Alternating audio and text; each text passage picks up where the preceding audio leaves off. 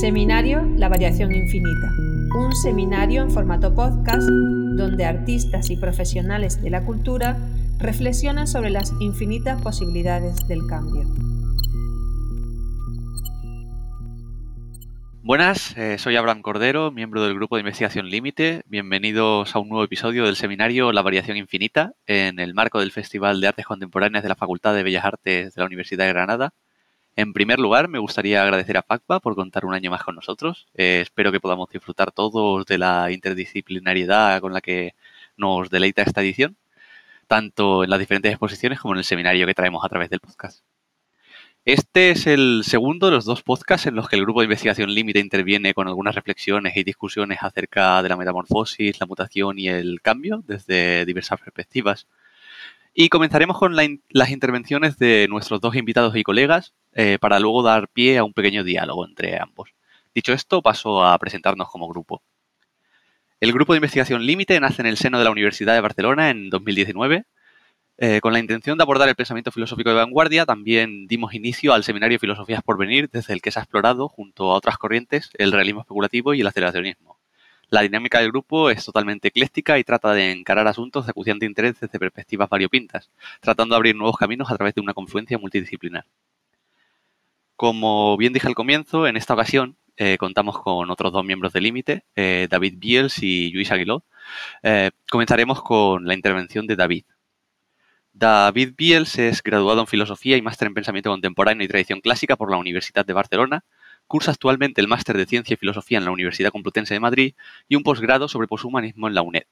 En 2019 formó, junto a mí y otros dos compañeros, un grupo de investigación bajo el nombre El Límite, cuyo trabajo cristalizó en el, seminario Filosofías por Venir, en el que se exploró el realismo especulativo, el aceleracionismo, el pesimismo moderno y lecturas contemporáneas de Deleuze. Sus líneas de investigación se centran en los debates en torno a los nuevos materialismos, el idealismo alemán, la relación entre filosofía y matemáticas, el poshumanismo y la filosofía de la mente. Además, es traductor del CCRU y Graham Harman para la editorial Materia Oscura, con la que colabora como asesor editorial y redactor. Muy buenas tardes, David. El, título de tu ponencia es El porvenir plástico del materialismo. Para facilitar a nuestros oyentes la entrada a tu filosofía, ¿podrías en primer lugar explicarnos eh, cómo entiendes la materialidad del mundo en la que se basa el materialismo? Bueno, muchas gracias, Abraham, y reiterar los agradecimientos a FACBA por contar con nosotros por segundo año consecutivo. Para responder a tu pregunta, Abraham, eh, me gustaría comenzar diciendo que la materialidad del mundo nombra dos propiedades aparentemente contradictorias de este. Por una parte, hablar de la materialidad del mundo es hablar de aquello que se nos enfrenta como estando ya ahí, una presencia indiferente a toda actividad teórica o práctica en tanto que va a resistir a esta, siendo así lo que necesariamente debemos encontrar y vamos a encontrar de manera previa a dicha actividad. Susceptible, pero ajena a toda actividad, la materialidad del mundo constituye un ámbito, de pasividad y como tal es nombrada por Aristóteles como ile, el sustrato informe o, como dice él, la naturaleza subyacente con respecto a una sustancia o a una cosa individual o a un ente. Pero por otra parte, la materialidad del mundo designa también el reino del cambio y la metamorfosis, en contraste con la hipotética eternidad de lo ideal. Así lo atestigua su nombre en latín y griego, naturaleza y physis, refiriendo ambos no a la naturaleza como principio de las cosas, sino a aquellos procesos que dan lugar a lo que nos rodea, y es que ambos conceptos tienen el significado de nacer, brotar crecer. Por tanto, lo que es susceptible de cambio y en concreto de cambiar de forma. Entonces, hablar de la materialidad del mundo es hablar de la capacidad de la materia tanto para resistir y persistir en su forma como para cambiar. Como dice Catherine Malabou, la toma de forma y la aniquilación de toda forma, la emergencia y la explosión. Ahora bien, esto evidentemente obliga a un abandono de la noción aristotélica de la materia como sustancia informe que requiere de la actividad de la forma para obtener su plena consistencia y existencia ontológicas. O más bien, requiere de una radicalización dialéctica de la relación entre materia y forma, ya que constatamos que la división entre ambos, en tanto que sustancia pasiva y actividad de cambio, es ya una división interna a la propia materialidad.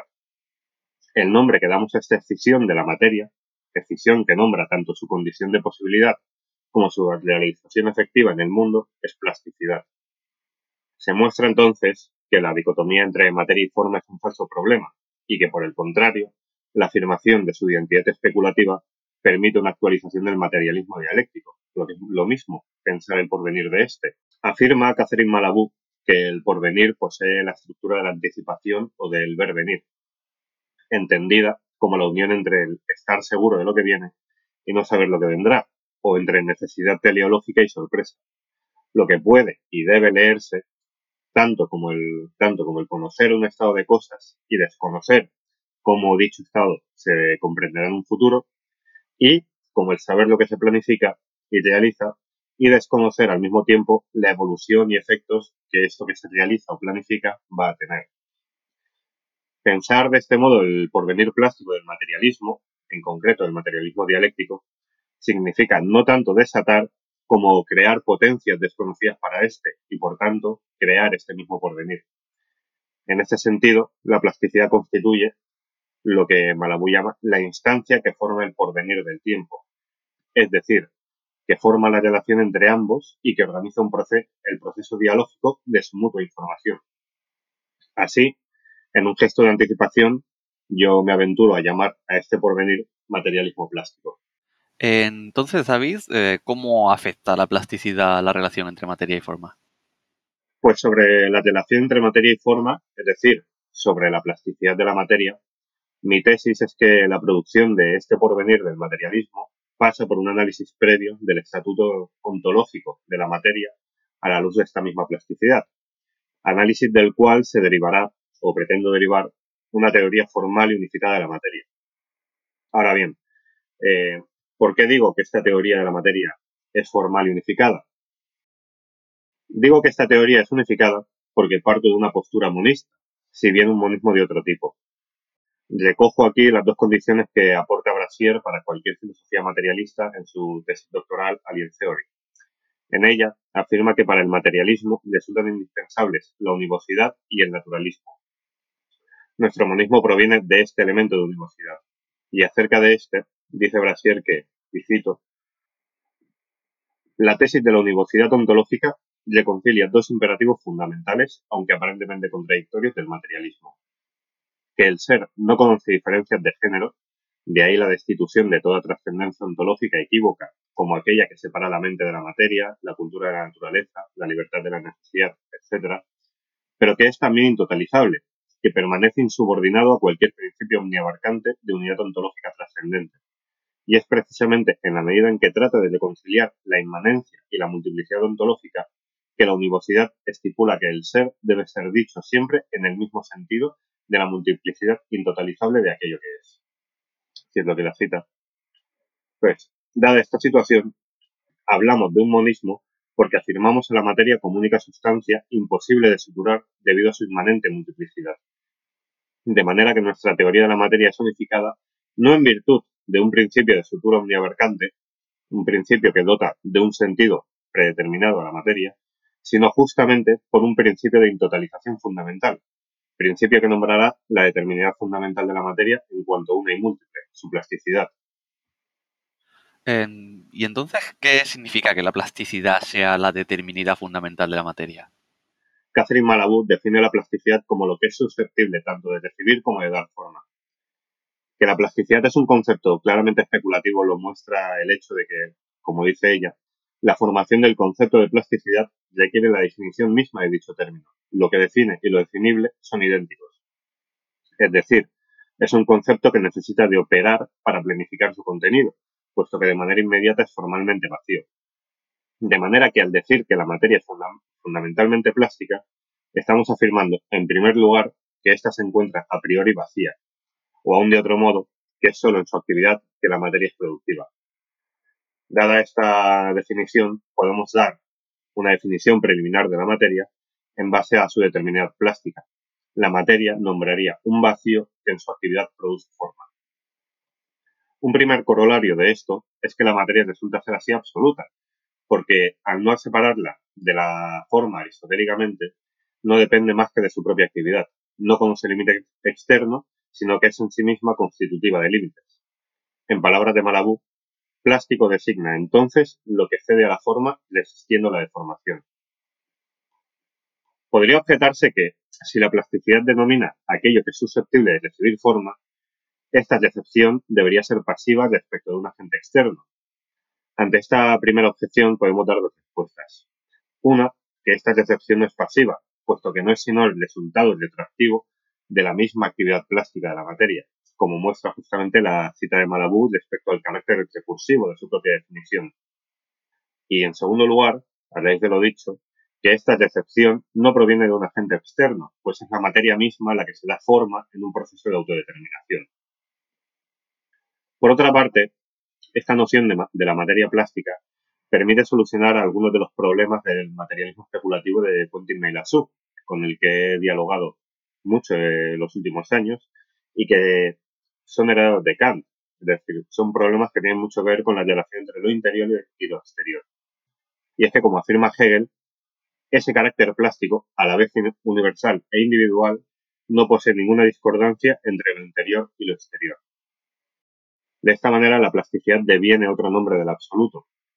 Y en concreto, la plasticidad es el modo en que se relacionan dialécticamente esta multiplicidad de oposiciones, pero no ya desde la perspectiva de la asunción o objetum hegeliana particular de cada esfera lógico-ontológica, sino en la vista retrospectiva de la totalidad de estas asunciones.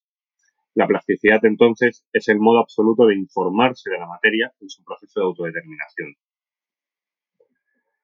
Vemos que bajo este modo de comprender la materia, esta ya no es idéntica a la indeterminación absoluta aristotélica, esperando a recibir una forma externa, sino que antes bien es lo absolutamente determinable y determinante. Este modo de determinarse de la materia pues una naturaleza especulativa en tanto que, y si toma la U, la plasticidad caracteriza la relación del sujeto con sus predicados. En el seno del proceso de autodeterminación, lo universal, la sustancia, y lo particular, la autonomía de, de los accidentes, se informan entre sí. La autodeterminación es el movimiento por el cual la sustancia se afirma a la vez como sujeto y predicado de sí misma. Hegel define la relación de sustancialidad y accidentalidad por relación absoluta como actividad de la forma. Es decir, que esta actividad, de nuevo, posee idéntico proceder al modo de definición de la plasticidad misma, la recursividad, cuya estructura en bucle ahora puedo distinguir en dos movimientos, que son el devenir accidental de la esencia y el devenir esencial del accidente, o la kenosis y la singularización, de los cuales se sigue la naturaleza formal de esta teoría plástica de la materia.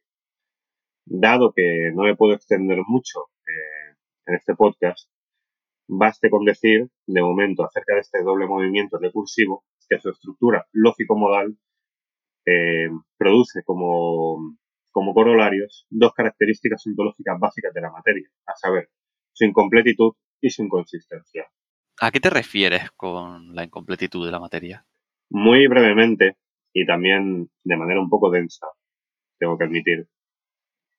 El bucle que se establece en ese doble devenir del que hablaba, la kenosis y la singularización, produce un nexo entre las categorías modales de necesidad y contingencia, tal que la materia, como fundamento del mundo, lleva a que las condiciones materiales de este proceso plástico resulten plenamente necesarias, al tiempo que son totalmente contingentes antes de su, de su configuración formal como una totalidad concreta.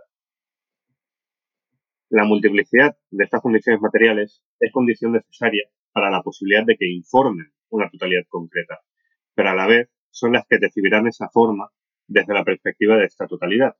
La contingencia, entendida desde la perspectiva de la accidentalidad no constituye a lo real como un subconjunto de lo posible, sino que lo posible se muestra como un agujero de lo real, como su intrínseca imposibilidad o fundamento contradictorio, a la vez imposible de ser de otro modo y necesariamente contingente, o como muy bellamente dice Malabú, habría podido ser de otro modo, no podía ser de otro modo.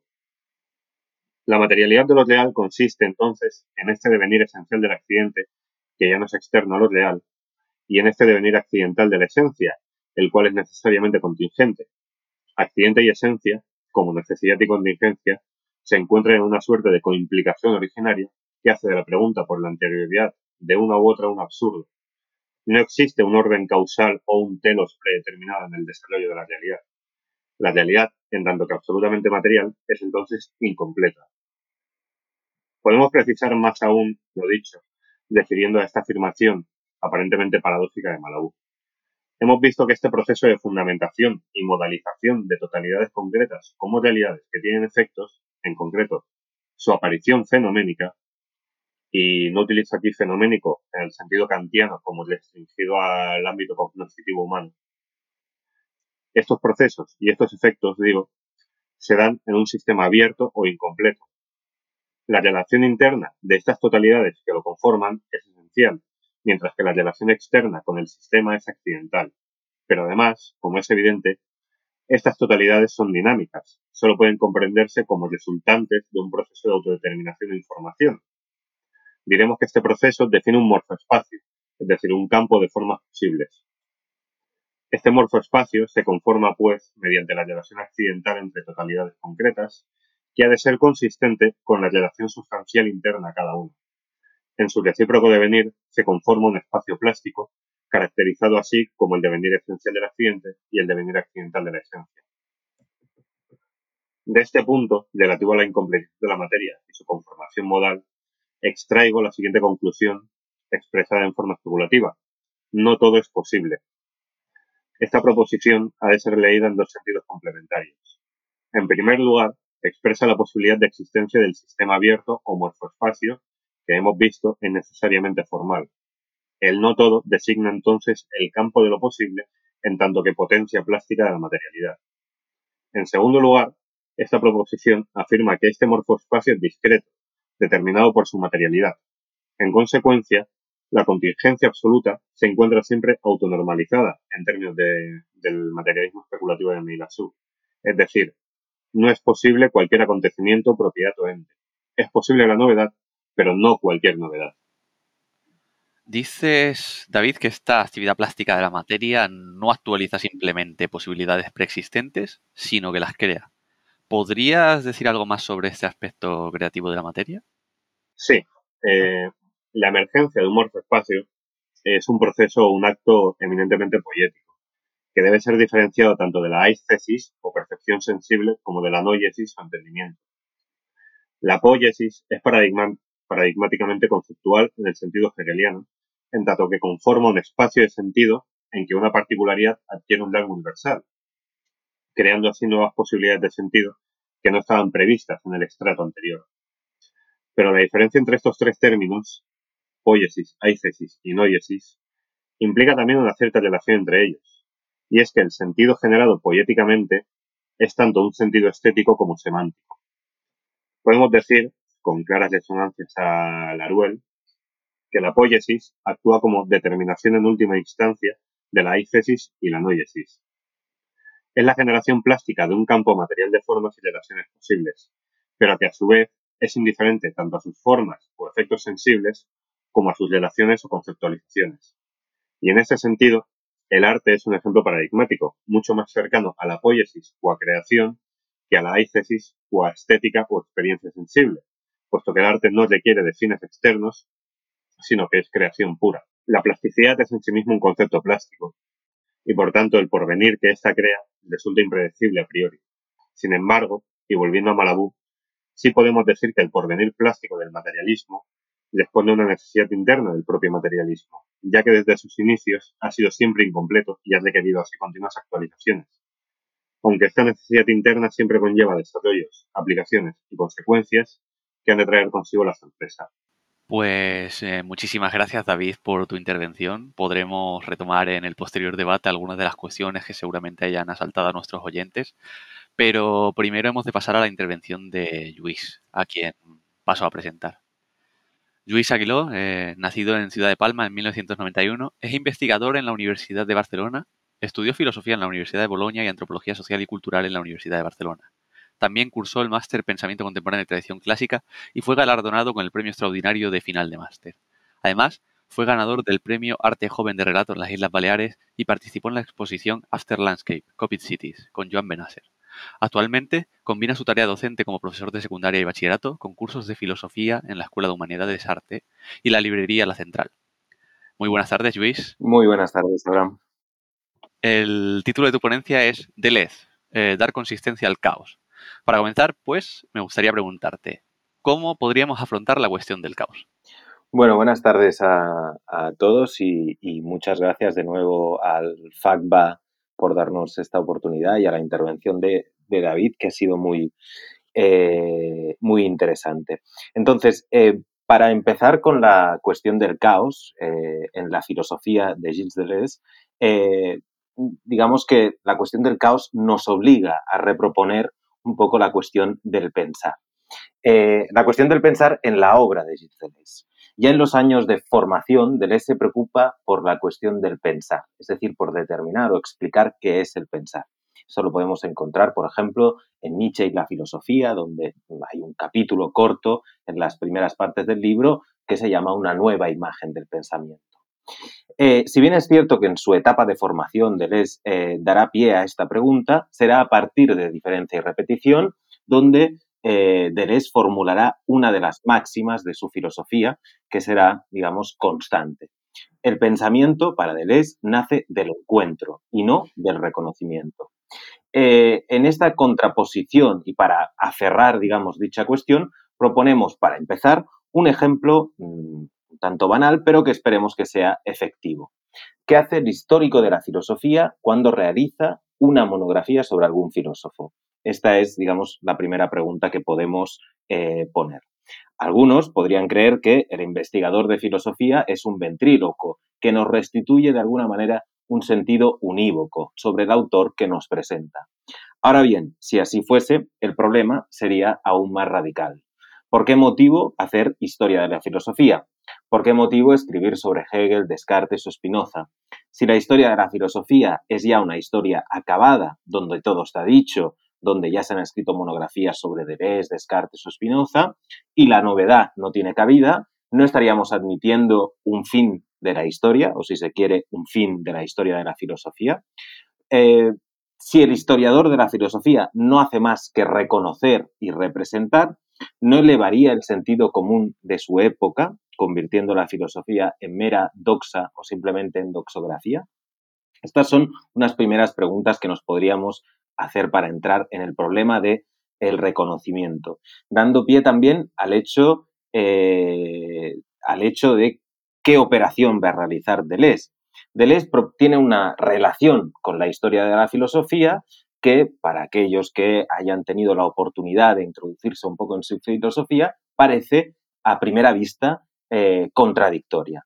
Por una parte, la historia de la filosofía, nos dirá Deleuze en los diálogos con Claire Parnet, es un agente de poder ligada a la fundamentación de, entre otros, el Estado. Eh, y, por otra parte, entre sus compañeros generacionales, Deleuze empieza haciendo historia de la filosofía. Sin lugar a dudas, su historia de la filosofía es de lo más particular. Si uno quiere, por ejemplo, estudiar a Nietzsche, es preferible evitar Nietzsche y la filosofía. Si uno quiere estudiar a Berson, es preferible evitar el bersonismo. Y asimismo eh, sucede también con, con Hume. Entonces, ¿qué está haciendo Deleuze con estos autores? Deleuze nos está, nos está proponiendo un método de trabajo, una práctica, donde pensar, en nuestro ejemplo, hacer historia de la filosofía, no es en ningún caso reconocer y representar al filósofo en cuestión, no es intentar pensar como Nietzsche o como Bersón, es decir, crearnos una imagen, un autor, una obra, sino que se trata de pensar con Nietzsche o con Bersón, es decir, de desarrollar los problemas internos a la filosofía de Nietzsche y Bersón. En este sentido, podemos empezar, digamos, a vislumbrar aquello que para Deleuze será un pensamiento del encuentro. Entonces, eh, Luis, ¿qué es exactamente lo que caracterizaría el pensamiento del reconocimiento? Si, digamos, nuestro interés es eh, marcar un poco el ámbito eh, del pensamiento, el reconocimiento, es donde, donde Deleuze lo desarrolla mejor, es en ese tercer capítulo de eh, diferencia y repetición que se llama la imagen del pensamiento. Para Deleuze, el pensamiento del reconocimiento se fundamentará en un conjunto de postulados. Aquí, para una economía del discurso, no podemos, digamos, eh, tener en cuenta todos esos postulados, pero cojamos, por ejemplo, uno de ellos, que es el postulado de la buena voluntad, la buena voluntad del pensador. En este Deleuze nos dice que el pensamiento estaría enderezado hacia la verdad, haciendo del pensar una dualidad entre un interno del sujeto y un externo que se debe alcanzar. Eh, esta exterioridad alcanzada sería la verdad, siempre una verdad en relación de afinidad con la interioridad. Por su parte, el error sería aquello que debemos evitar, en tanto que desviación de esa buena voluntad del pensador. Pensar sería una facultad interna del sujeto y voluntaria. Se piensa cuando se quiere. Cabe señalar que la voluntariedad del pensar no basta, es decir, que será mediante un método que se encauza la buena voluntad. Vemos aquí como Deleuze está haciendo referencias eh, explícitas a todo aquello que será la tradición moderna eh, y sobre todo a Descartes y además también a Kant. Si se trata de un método, si el pensar se trata de un método, es porque es universal y no situado. El método no es de parte, es válido para todos. Deleuze entiende que esta imagen del pensamiento eh, fundamentada en una lógica del reconocimiento, pensemos en ese famoso ejemplo cartesiano de reconocer la cera, impide el comienzo de la filosofía. ¿Podrías explicarnos eh, por qué motivo impide el comienzo de la filosofía? En primer lugar, según Deleuze, en la imagen del pensamiento, el problema de fondo sería que, en su pretensión de universalización, elevaría la doxa que el gesto filosófico pretendería desterrar. Recordemos el enemigo del filósofo, que es el, el sofista, ¿no? Es decir, elevar la doxa, la opinión, significa proponer una imagen del pensamiento guiado por la consonancia entre un sujeto y un objeto que bajo el sentido común, el buen sentido, se dedica a reconocer los objetos del mundo. En este reconocimiento, nos dirá Deleuze, no se hace otra cosa que calcar, podríamos decir, calcar la opinión en la filosofía, a saber, fundamentar un determinado estado de cosas como necesario. En Nietzsche y la filosofía, Deleuze ya llamaba a este tipo de pensamiento un pensamiento reactivo, es decir, el contrario del pensamiento activo, el de aquel, el pensamiento reactivo, el de aquel que dice los estados de cosas mediante un método prescriptivo y válido para todos. A su vez, el problema del reconocimiento se extiende bajo la forma de la imposibilidad del comienzo de la filosofía, puesto que si la filosofía buscaba ese en sí, aquello que no era para nosotros, aquello que no era contingente, en el pensamiento el reconocimiento eleva la moral de su tiempo a máxima universal a saber, eleva la doxa y funciona bajo el sentido común. Deleuze escribe contra esta determinada imagen del pensamiento que podríamos llamar la opinión. Y una vez hemos podido observar la parte negativa, ¿qué alternativa propondría Deleuze?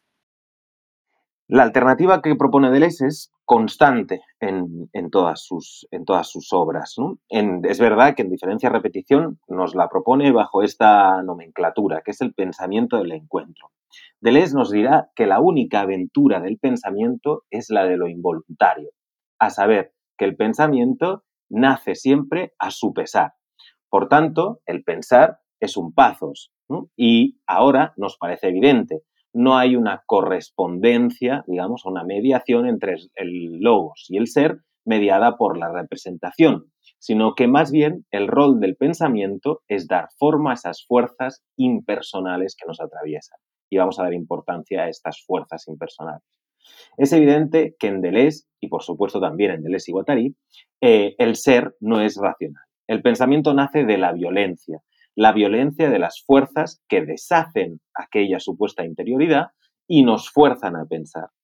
En este sentido, podemos entender la atención que presta Deleuze a esta, a esta pareja o esta distinción entre el saber, como un método prescriptivo que serviría para todo, y el aprender. En un libro reciente que se llama Ecología del Posible, de Gianluca Di Fazio, eh, el autor resume esta mm, pareja de aprender y saber de una manera, a, mi entender, magistral. Gianluca de Fazio nos dice, y cito, el aprendizaje implica que el aventurero sea capaz, en un cierto punto, de responder, de reaccionar a las instancias problemáticas de la idea. Es decir, que se aprende, es perdón, esto, esto quiere decir que se aprende eh, que aquello que se aprende es el arte de las consecuencias, adquisiciones de protocolos de experiencia, es decir, a responder a las adversidades. Cierta, digamos, mm, para ir rápido, no nos permite seguir las implicaciones de esta dualidad entre el saber y el aprender, pero cabe señalar que está perfectamente inserido en este discurso del pensamiento del encuentro.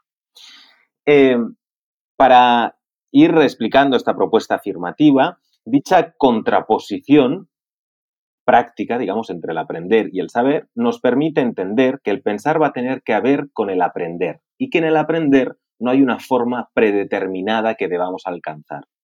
Por este, por este motivo, Deleuze hablará del afuera, es decir, el afuera es aquella instancia que genera el reverso del sujeto, aquello que no le es propio, aquello que más adelante podrá ser, digamos, procesos de subjetivación.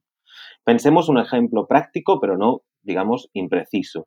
Cuando encontramos una buena novela o una persona amada, una buena obra de arte, ¿no? la amamos por correspondencia o afinidad del dentro con el fuera, sino porque crea una curiosidad, un fervor, un amor, una violencia. El dentro se ve atravesado por el objeto amado o por la mejor de las novelas. Cuando intentamos dar las razones del amor hacia una persona mediante la descripción de un estado de cosas, solo podemos que ruborizarnos. Lo amo porque le salto, porque ella sonríe mucho, porque es inteligente. Cualquiera se dará cuenta que dichos estados de cosas pueden ser fácilmente sustituidos por otros estados de cosas sin que digamos el sentido del amor y a su vez estos por otros en una regresión ad infinitum. Este discurso nos llevaría a la lógica del sentido, aunque tengamos en cuenta que en cualquier caso amar a alguien no se determina en un estado de cosas, sino en una violencia, en convertir el encuentro, la contingencia, en necesidad. Algo nos fuerza a pensar y no podemos evitar pensar. En nuestro caso, pensar no va a ser la opinión de un yo, ni la descripción de un estado de cosas, sino que será necesariamente, a partir del encuentro, la experimentación con el afuera.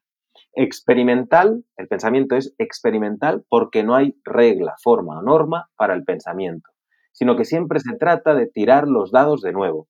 En primer lugar, podemos decir que la pregunta por el pensamiento en Deleuze nos presenta una dimensión puramente práctica.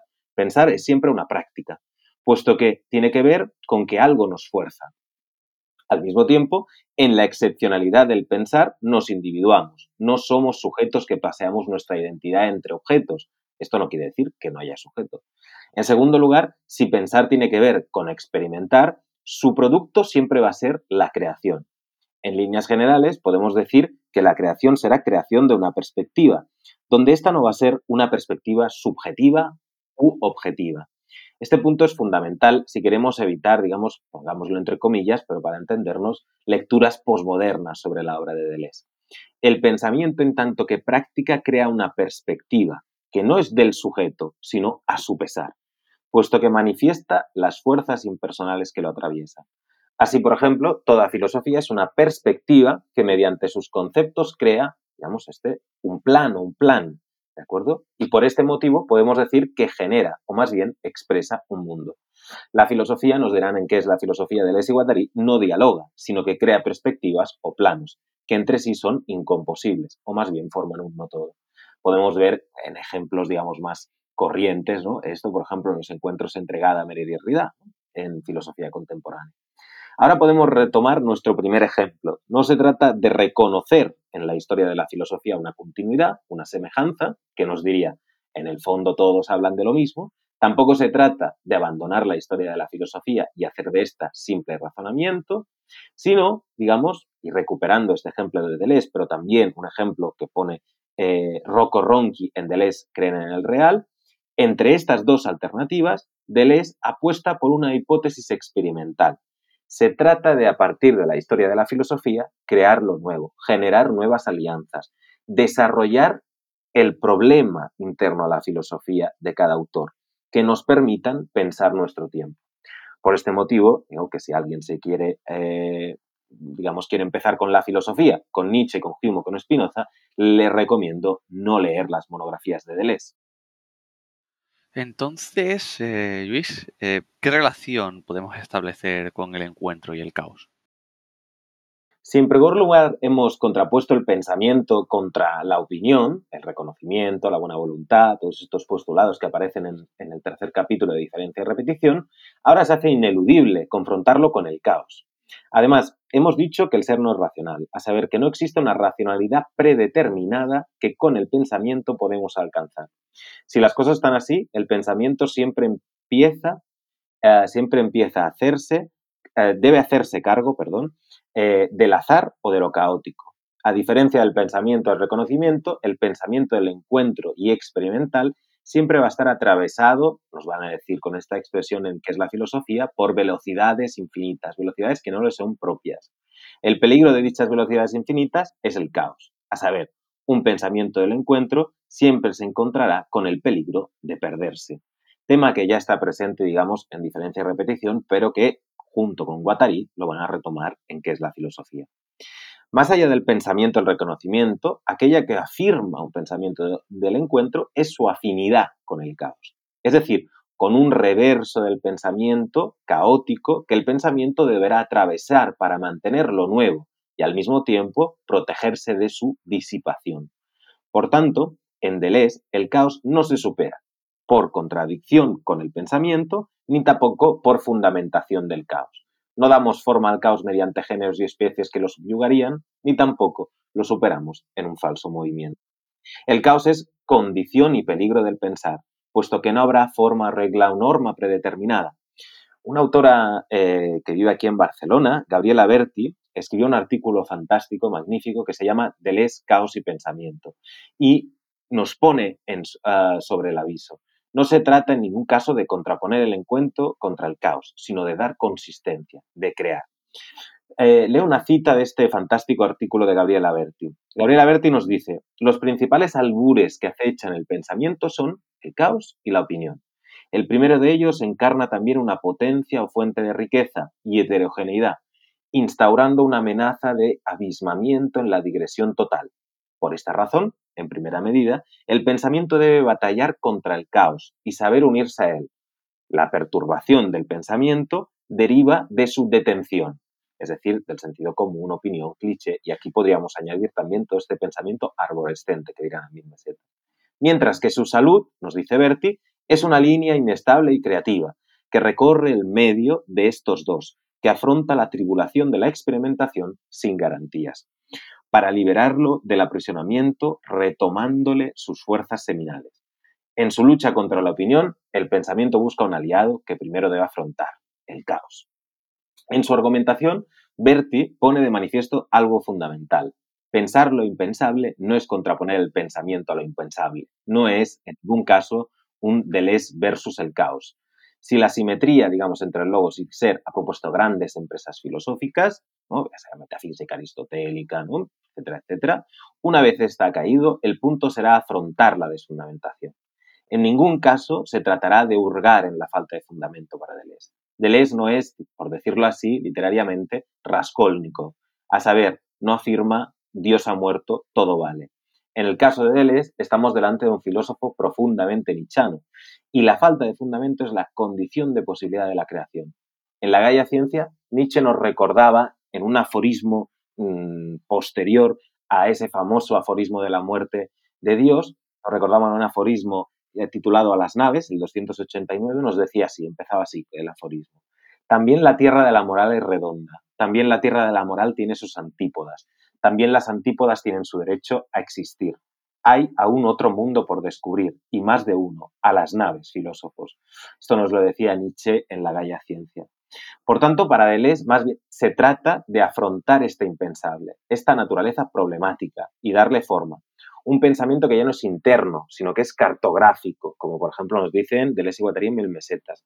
Un pensamiento que es nómade, a saber, que va creando nuevos territorios. Sin lugar a dudas, un pensamiento detectivesco, pero como diría Roberto Bolaño, de unos detectives salvajes. Esto nos propone una pregunta. ¿Cómo ser delesianos? Con toda seguridad, el ejercicio de deleuziano será con y contra Deleuze, a saber, no se trata de representar a Deleuze y a toda su obra, repetir hasta la extenuación los conceptos que ellos crearon, sino de abandonar algunos para profundizar en otros. Utilizar la filosofía de Deleuze con el rigor que tiene el niño cuando juega, como diría Nietzsche. Es decir, lo mismo que hacen Deleuze y Guattari, que en unas entrevistas en ah, dos regímenes de locos, a raíz de la publicación de Mil Mesetas, dicen abiertamente, hemos decidido dejar de utilizar conceptos como máquina deseante, ya no nos sirven, los tiramos. Volviendo al caos, no se trata de luchar contra el caos, se trata de darle consistencia, de trazar un plan, una perspectiva. La alternativa que nos propone Deleuze no se fundamentará solamente en negar el sentido común o en negar el caos. Para Deleuze la alternativa se fundamentaría en la creación, es decir, en la experimentación, como afirmación de esta falta de fundamento que nos permite crear. Eh, para remarcar esta postura de Deleuze y de Deleuze y Guattari, en qué es la filosofía, los autores eh, nos advierten de estos peligros del caos y al mismo tiempo de esta necesidad de, eh, de cortar el sentido común con el caos. Solo pedimos, nos dicen Deleuze y Guattari en el último capítulo de qué es la filosofía, solo pedimos un poco de orden para protegernos del caos. Fijémonos que, digamos, esta frase entraría un poco en contradicción con esas interpretaciones que, se dieron de, la obra de Deleuze y Guattari.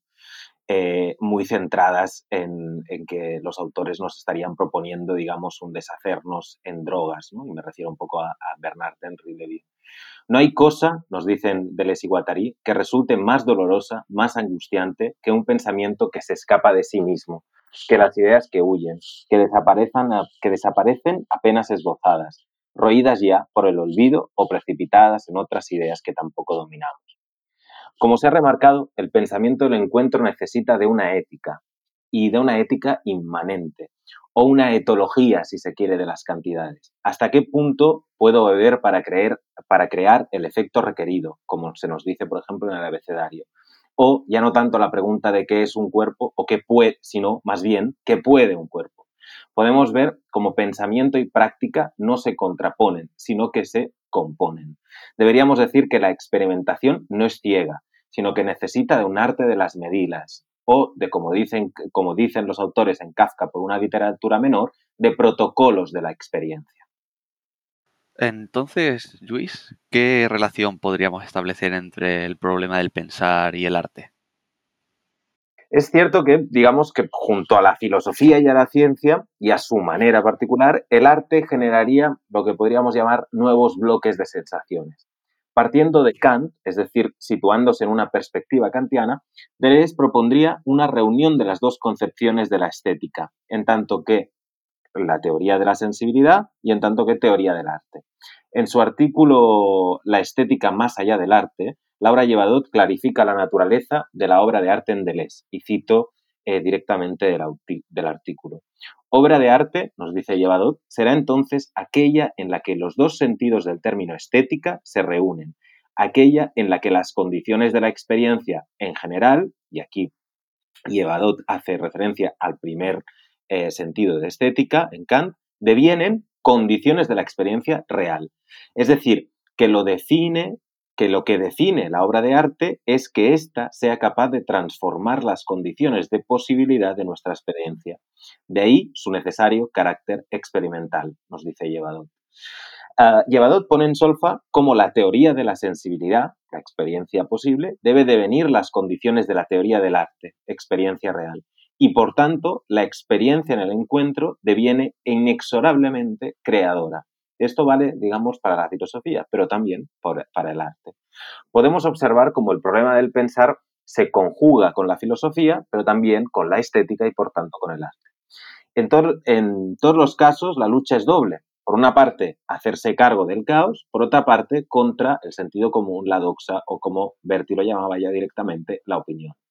La reflexión de nuestro autor y de Llevadot nos conduce, digamos, a una problemática que parece que vuelve en nuestra actualidad. Eh, no se trata de que el arte deba ser solen, ¿no? ese, deber ser eh, tan, tan, tan, importante en un determinado momento de la filosofía alemana.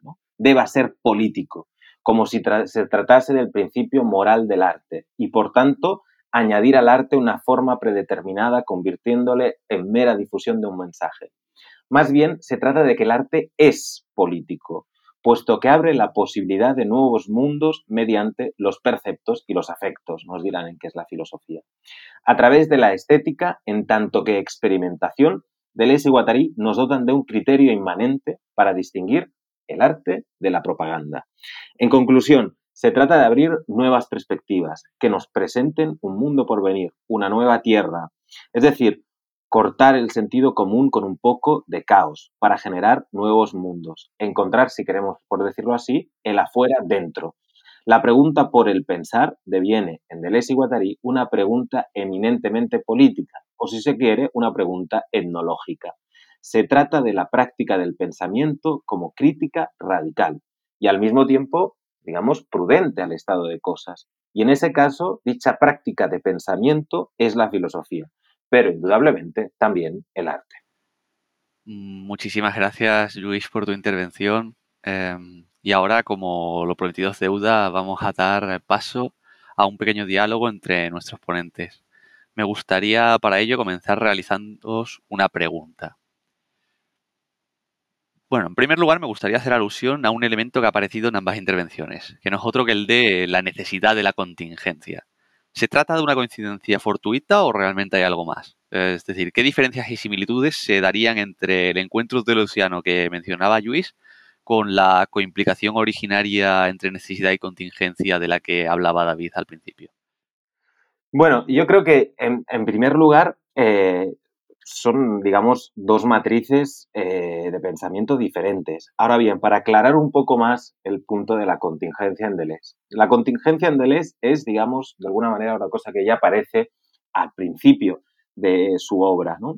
Y es ese estar de parte que ya se remarca, por ejemplo, en empirismo y subjetividad cuando habla de la política en Hume, desde donde se propone el pensamiento como práctica. El, pensamiento, por decirlo así, jamás inicia no situado. Por tanto, podemos afirmar la necesidad de la contingencia. Obviamente, esto arremete contra la dualidad de un dentro del sujeto y el fuera del sujeto como objetos, otros sujetos, etc. Perdón por la simplificación, pero Deleuze traza, digamos, una alternativa entre el pensamiento como alcanzar el punto de vista absoluto y el pensar de un sujeto. Pensar es siempre una exterioridad es siempre estar situado, es siempre desde el estar situado crear alternativas. Por esto, digamos que deberíamos remarcar un poco el carácter práctico y ético-político de la filosofía de Eh, creo que la matriz de David es diferente, pero eh, me parece más especulativa eh, en el buen sentido de la palabra, pero no sé, a ver qué dice David. Bueno, primero comentar que, que es un placer tener este debate tanto contigo, Abraham, como con Luis, que su intervención ha sido muy interesante. Eh, personalmente, estoy de acuerdo con Luis. Eh, los acercamientos que tenemos pueden ser bastante divergentes en cuanto a su origen, pero yo creo que este punto de conexión no es tan fortuito cuando tenemos en cuenta aquello que ha dicho Luis acerca de la importancia de no ahondar en la ausencia de fundamento per se, sino de buscar prácticas a través de las cuales dar consistencia al caos, ¿no? En ese punto eh, yo creo que estamos relativamente cercanos porque a pesar de que yo no lo he comentado, eh, esta necesidad de la contingencia parte de, una cierta ausencia de un fundamento o yo que me acerco desde una perspectiva muy hegeliana de cómo el fundamento, digamos, se desfonda, ¿no? Se pierde. Entonces, de esto se deriva no solo una necesidad de la contingencia, es decir, el hecho de que, como bien plantea Luis, el ejercicio del pensamiento tiene más que ver con un aprender que con un saber, decir, que el punto de inicio no está predeterminado, que no hay un modo de hacer correcto que sería algo propio de, la imagen del pensamiento, tal y como yo, lo he entendido. Digo, no solo está esta necesidad de la contingencia, sino que también hay una contingencia de la necesidad. Es decir, la contingencia, y en estos términos la contingencia absoluta, se plantea como, como el lugar para la necesidad. Es decir, la contingencia de la necesidad muestra que toda necesidad nace de esta contingencia y que solo aparece como necesaria una vez que se ha realizado, que ha entrado en la realidad como una práctica, como un saber o como simplemente como un proceso que está teniendo efectos, ¿no? Entonces, en este sentido, yo creo que hay una cierta cercanía, aunque obviamente, como, como ha comentado Luis, su, acercamiento parte de una comprensión de la, de la filosofía primera como ética y política, mientras que mi acercamiento ha sido mucho más ontológico, ¿no? En ese sentido. Muchas gracias. Pues en realmente, en, en línea con la anterior pregunta, aunque ya he visto ciertos vestigios de respuesta en vuestras explicaciones, os lanzo la siguiente pregunta, Órdago. ¿Se daría un totum bonum similar a un todo está permitido existencial en esa sorpresa que pasa por la incompletitud de la que hablabas, David, a través de Malabú? ¿O en la nueva tierra del guatariana que mostraba Luis? Diciéndolo de otro modo, ¿existiría un horizonte de posibilidades, un límite que separase el absurdo de una eventualidad más o menos indeterminada? Yo creo que en esto sí que vamos a estar de acuerdo, eh, tanto Luis como yo. Como comentaba, eh, una de las conclusiones que yo extraía es que no todo es posible. Y decía, esto se lee en dos sentidos complementarios, ¿no? Y que dependen de la posición de la negación en esta, en esta frase para responder a esta pregunta, pues decir que no todo es posible es algo que se comprende en su sentido más literal. No cualquier cosa, no cualquier eventualidad puede realizarse. ¿Por qué? Porque para que emerja esta realidad, para que emerja un campo de posibilidades, un horizonte de posibilidades que no estaba previsto, se debe partir de una cierta base, de un cierto lugar en el que un elemento particular se, se deslinda, diverge del campo en el que se encuentra formalizado y adquiere una autonomía propia, es decir, deviene esencial, de algún modo se sobrepone, adquiere una cierta hegemonía que permite reestructurar todo el campo y en última instancia crear un nuevo campo de sentido, ¿no? En una actividad poética. Pero este campo de sentido está no está predeterminado, pero está determinado o condicionado, si se quiere, por al menos dos cuestiones. Una es el modo en que esta accidentalidad, este, esta particularidad, se desprende del campo de sentido en el que preexistía y las características propias de esta particularidad. Es decir, al final de lo que se trata es de crear una, un campo de posibilidades a partir, digamos, de un hecho bruto. Y no me gusta mucho esta terminología porque asumiría, digamos, la existencia de hechos que no requieren de ningún tipo de interpretación o de, ningún tipo de sentido, pero que creo que se entiende, ¿no? Es decir, cuando cogemos un elemento particular y le damos ese estatus universal, ese estatus esencial que permite de, articular un campo de sentido, este campo de sentido va a estar determinado por este elemento. Es decir, de nuevo, actúa como determinación en última instancia. Y por tanto, las novedades, las sorpresas que nos puede deparar este nuevo campo de sentido se tienen que integrar con esa particularidad. Deben ser consistentes con ella, de manera que no puede ocurrir cualquier cosa. Sí, yo retomando un poco los argumentos de David y esta, y esta pregunta, esta segunda pregunta que nos ponías, eh, Abraham, eh, no todo vale, ni todo es bueno. De hecho, Mm, digamos, podríamos enlazarlo, ¿no? Como bien has, como bien has dicho tú, Abraham, ¿no? Con, la pregunta anterior. Si pensar, por ejemplo, a partir de Deleuze, es una práctica externa, no existen criterios trascendentes que normen la experiencia. Solo existen, digamos, como dicen en Kafka y la literatura, eh, Deleuze y Guattari, protocolos de experiencia como también esto se ve, por ejemplo, en Spinoza, una filosofía práctica, donde Deleuze pone de manifiesto estos criterios inmanentes. No se trata del bien o del mal, se trata de lo bueno y de lo malo, de aquello que puede dotarnos de pasiones alegres, en el sentido espinociano, simpatías, Hume, aquello que nos permite ser activos en Nietzsche, ya que la filosofía siempre tiene que ver, digamos, con, con este no filosófico, me gustaría poner un ejemplo, digamos, mm, reciente, ¿no? Un ejemplo de, reciente, ¿no? Eh, el otro día fui eh, a, ver esta película, ¿no? Que se llama Another Round, ¿no? Esta película, esta, la última película de Thomas Wittenberg. Los personajes, básicamente, sin querer hacer spoilers, buscan eh, crear un efecto, es decir, mediante el alcohol en sangre, mediante una determinada dosis de alcohol en sangre, buscan ver qué efecto eh, les crearía en su vida cotidiana. Como decía de alguna manera Deleuze en, en, en el abecedario, el alcohólico es siempre aquel que tiene en cuenta la última copa. Digamos que de aquello que se trata es de un arte de las cantidades y por tanto no vale, no todo vale. Eh, porque no vales si te pasas, por decirlo así, ¿no? Y tampoco si te quedas corto, ¿no? Eh, aquí entra directamente la cuestión del límite. Y me gustaría traer a colación una cita presente en, que está presente en diferencia y repetición. ¿no? Deleuze nos dice, el límite ya no designa aquí lo que mantiene la cosa bajo una ley, ni lo que la termina o la separa, sino, por el contrario, aquello a partir de lo cual se despliega y despliega toda su potencia. Vemos como aquí el límite y la potencia tiene eh, una relación en Deleuze. Es decir, Deleuze traza una alternativa entre, digamos, por decirlo en una manera de eslogan, ¿no?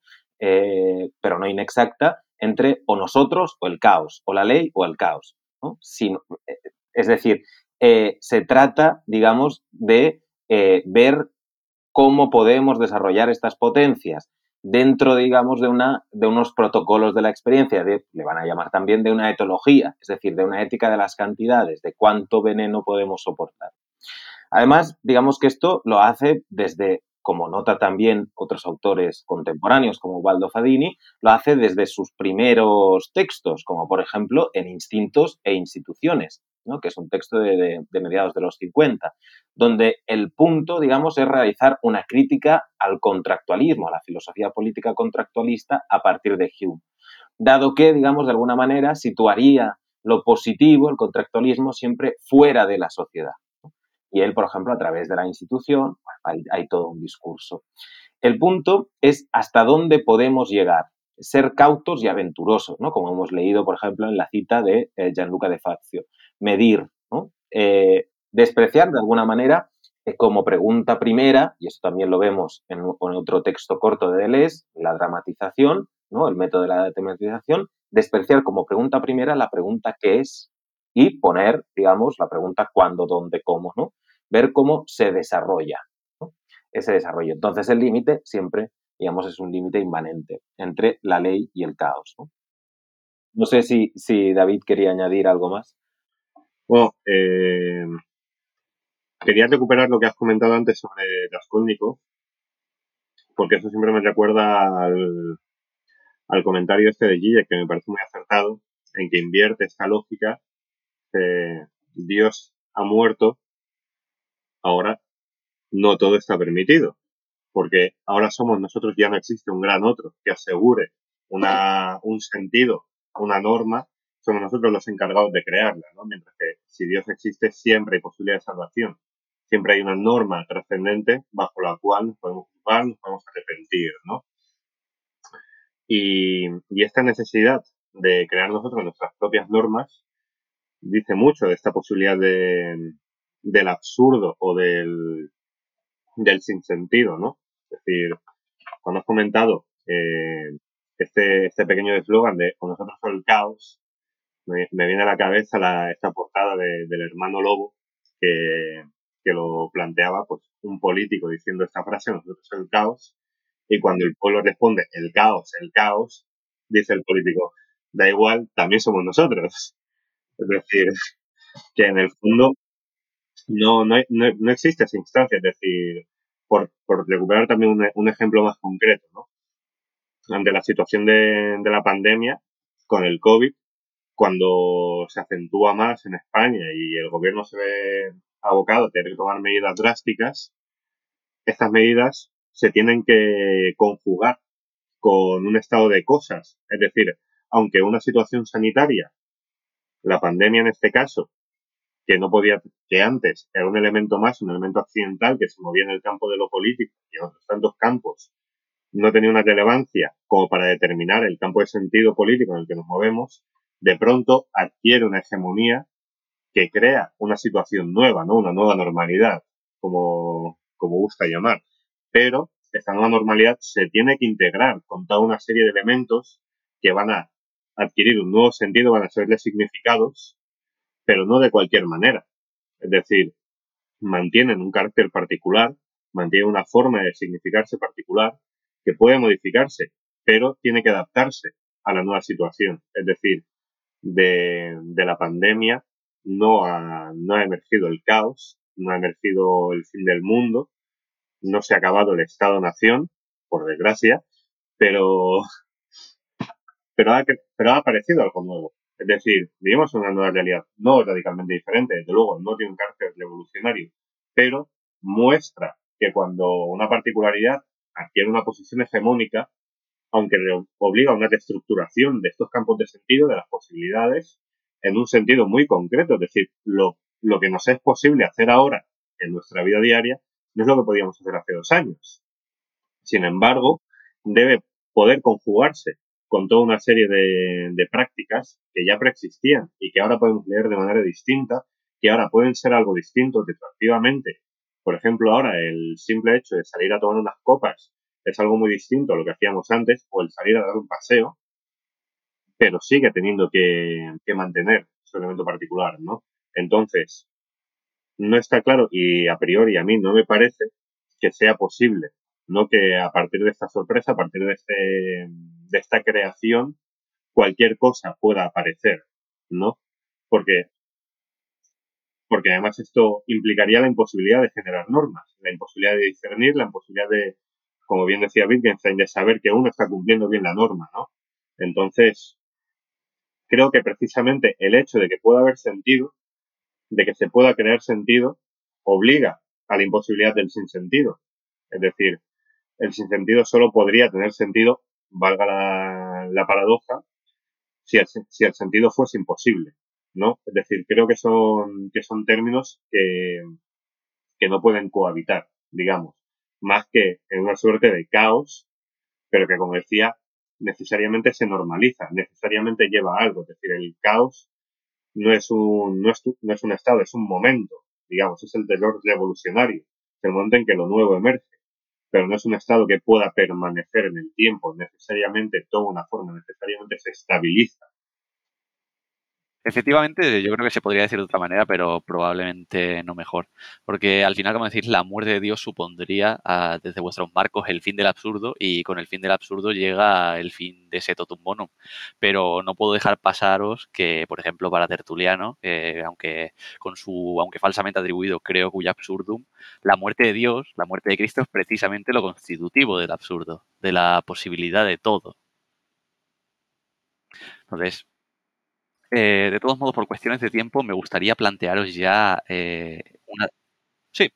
No, Abraham, sí, sí, sí, sí podría dar una, una, última, una última apreciación a esto que un pequeño inciso. De alguna manera se ve aquí ya como, digamos, eh, las matrices, digamos, teóricas que utiliza David, ¿no? Y las que yo utilizo se separan un poco porque tema del sinsentido, por ejemplo, eh, y todos estos, todos estos temas son, son un poco, son bastante diferentes a cómo los afronta, por ejemplo, eh, Deleuze. Ahora bien, sí que querría poner en solfa, poner un poco sobre la mesa, el hecho de que, de alguna manera, todo esto que ha ido proponiendo David en esta última intervención, eh, queda bien retratado, ¿no? Por ejemplo, en la postura que tuvieron Deleuze y Guattari delante del Mayo francés, o, si se quiere, en esa meseta de mil mesetas, que es la máquina de guerra y el aparato de captura, ¿no? Es decir, eh, esa dualidad, esa pareja eh, de o nosotros o el caos, ¿no? digamos, básicamente lo que, lo que tiende es a normar la experiencia y a imposibilitar las potencias eh, si se quiere, de lo político, es decir, eh, las potencias del campo social, es decir, las potencias innovativas del campo social. Ahora bien, aquí habría, digamos, un punto que se tiene que, resaltar o reafirmar, porque de alguna manera eh, podríamos creer que Deleuze y Guattari están haciendo un elogio a la antropología neoliberal, o si se quiere, digamos, al capitalismo. Pero cabe señalar que tanto Deleuze, Guattari, que tanto Deleuze, Guattari, pero también, digamos, la crítica eh, Foucaultiana, eh, es, bueno, el capitalismo es una descodificación de los códigos, pero para territorializarlos en ciertas cosas. Es decir, traducido, libertad, pero libertad para qué? Para consumir. Es decir, no se os ocurra eh, quemar un cajero, ¿no? Es decir, en el ejemplo común, libertad para ser creativo, creativo para qué? Para montar una startup, ¿no? Quiero decir que, esa crítica ya está, por ejemplo, en el antiedipo, ¿no?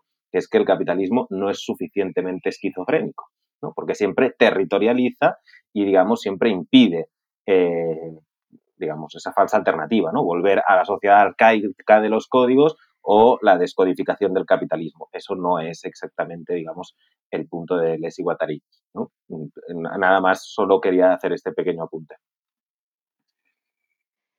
Bueno, yo solo comentar que, efectivamente estoy de acuerdo con, con Luis.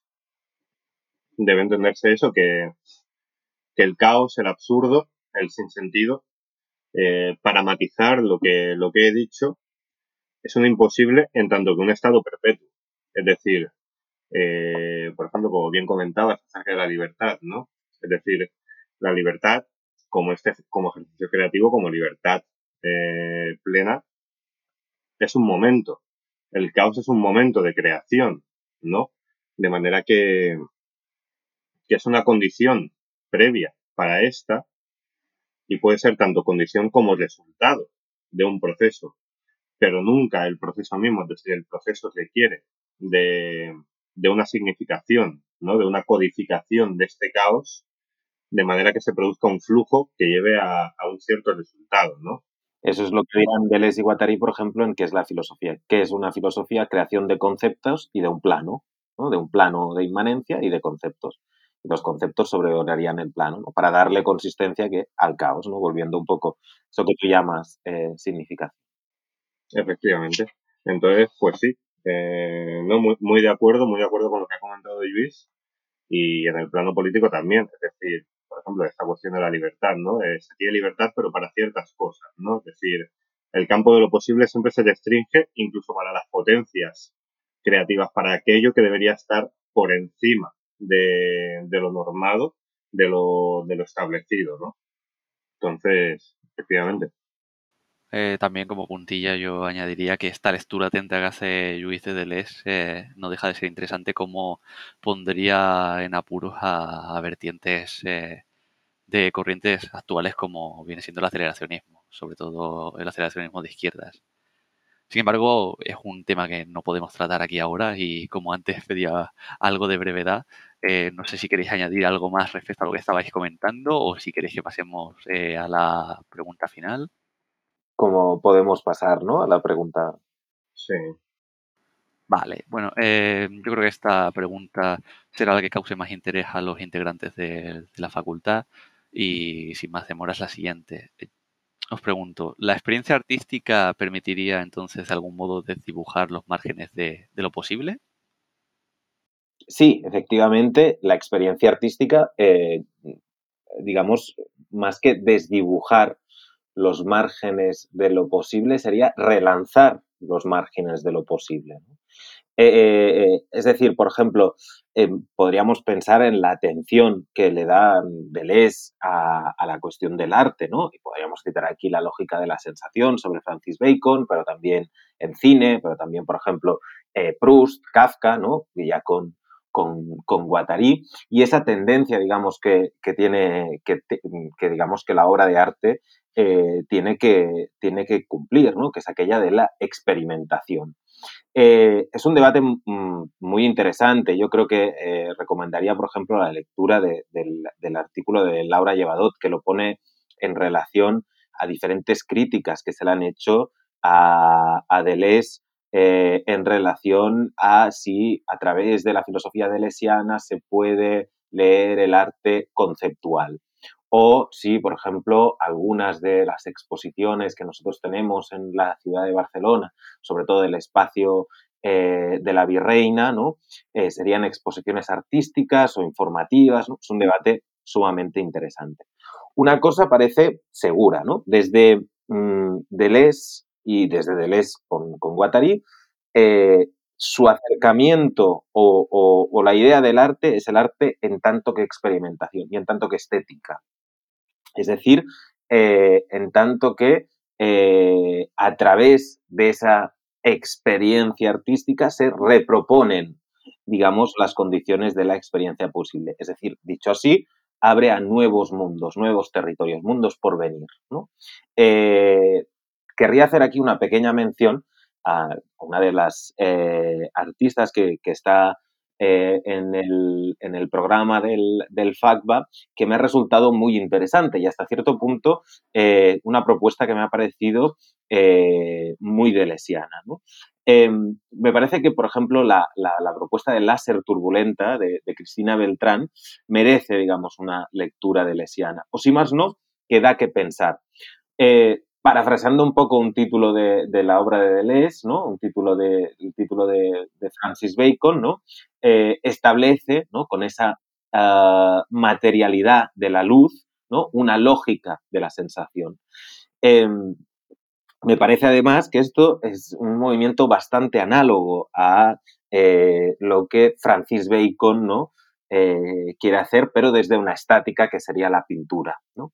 y por lo tanto, yo creo que sí, que el arte, eh, digamos, puede recomponer el campo de lo posible. Siempre se tiene que ser, digamos, cautos con, esto. No quiere decir, digamos, eh, que de alguna manera yendo a exposiciones hagamos eh, la revolución, pero sí que, digamos, forma o puede conformar nuevas maneras de ver el mundo.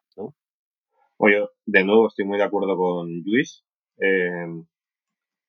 puede acabar con o difuminar los límites de lo posible, pero siempre en la medida en que crea o le forma lo posible, ¿no?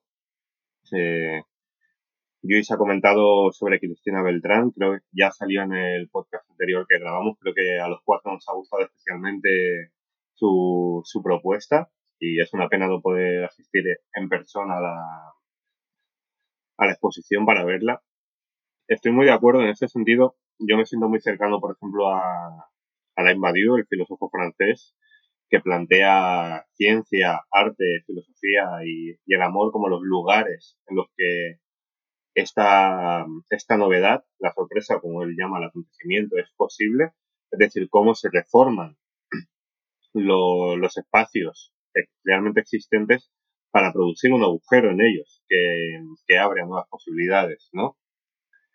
Y de nuevo, eh, efectivamente, no se trata que vayamos a hacer la revolución siendo una exposición, pero por ejemplo, recuperando a autores como Mark Fisher, eh, nos puede abrir a, futuros, es decir, a posibilidades que se perdieron en el pasado, ¿no? Pero que todavía existen virtualmente en nuestro presente. Entonces, tiene esa, esa potencialidad, sí, por supuesto.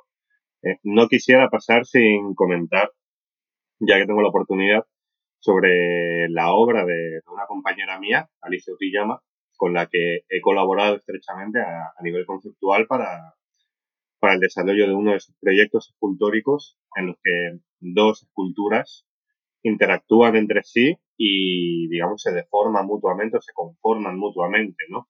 Es decir, la, la experiencia estética y la obra de arte, en concreto, también tiene este potencial para ejemplificar el modo en que estos procesos tienen lugar y aún más cómo tienen lugar con independencia de, aquel que los observa y de aquel que los construye, ¿no? Cómo puede crear procesos que se independizan y acaban dando lugar a nuevas formas imprevistas que, que nos obligan a repensar todo ese proceso mediante el cual se han formado y por el que han pasado, ¿no? Entonces, tanto a nivel psicológico como a nivel, digamos, material, yo creo que, el arte tiene, tiene esta potencia. Y como comentaba el otro día Adrián sobre Schopenhauer, también es cierto que no toda obra tiene esa capacidad, ¿no?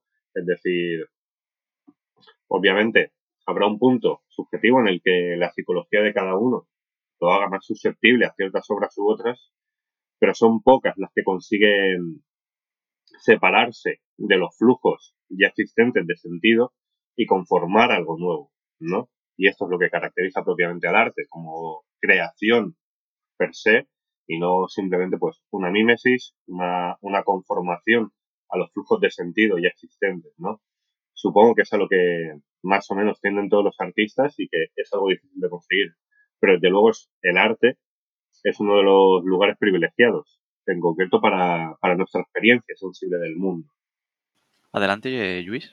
Sí, yo querría, querría añadir, además de que, digamos, desde, eh, desde Deleuze y, por ejemplo, desde, desde una obra eh, bastante temprana, ¿no? que es Proust y los signos, podemos entender, digamos, que la obra de arte, nos dirá, por ejemplo, en esta obra de Les, que es la más, eh, es ese signo, ¿no? Que, digamos que lo dice así, ¿no? Dice un signo que, eh, digamos, que implica un sentido y el sentido que explica el signo, ¿no? ¿Qué nos está diciendo Deleuze con esto? Que la obra de arte no va a tener, digamos, un sentido unívoco, es decir, cuando vamos a ver una obra de arte, eh, el sentido eh, para todos nosotros no va a ser siempre el mismo, ¿no?